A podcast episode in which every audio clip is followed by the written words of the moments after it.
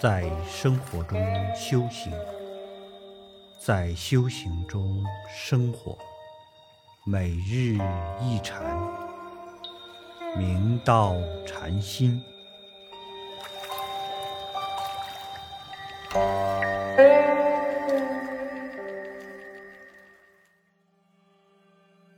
大家请看经文。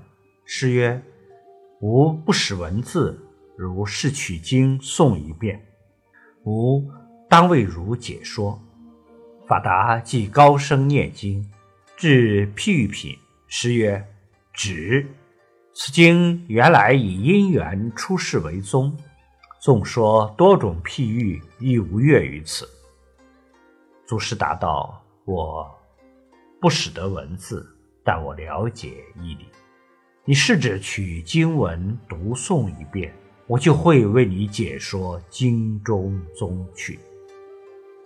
法达法师以及高声念诵经典，当读到譬喻品时，祖师道：“好，停止，无需再读。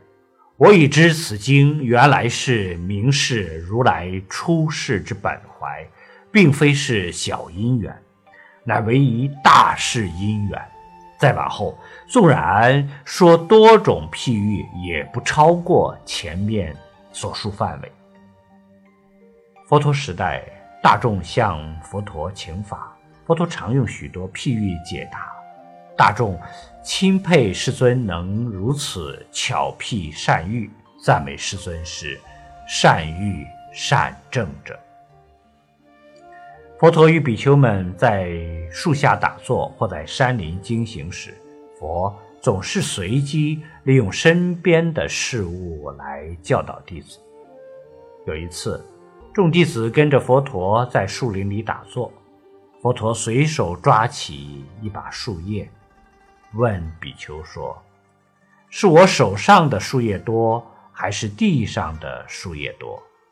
就在众弟子集中精神准备回答这个问题时，世尊趁机开导弟子：“我所说的涅槃寂静之正法，如同我手上的树叶这般少；一切世间非饶益的非法，就如同地上的叶子那么多。”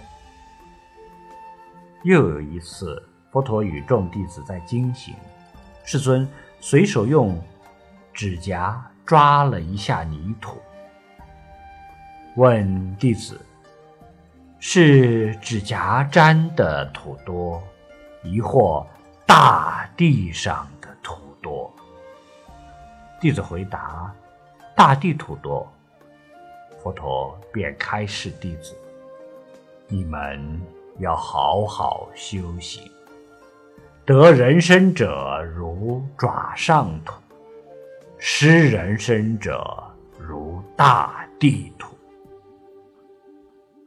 由此可知，譬喻能使人妙会其旨，尤其是在日常生活中的譬喻，更能启迪大众。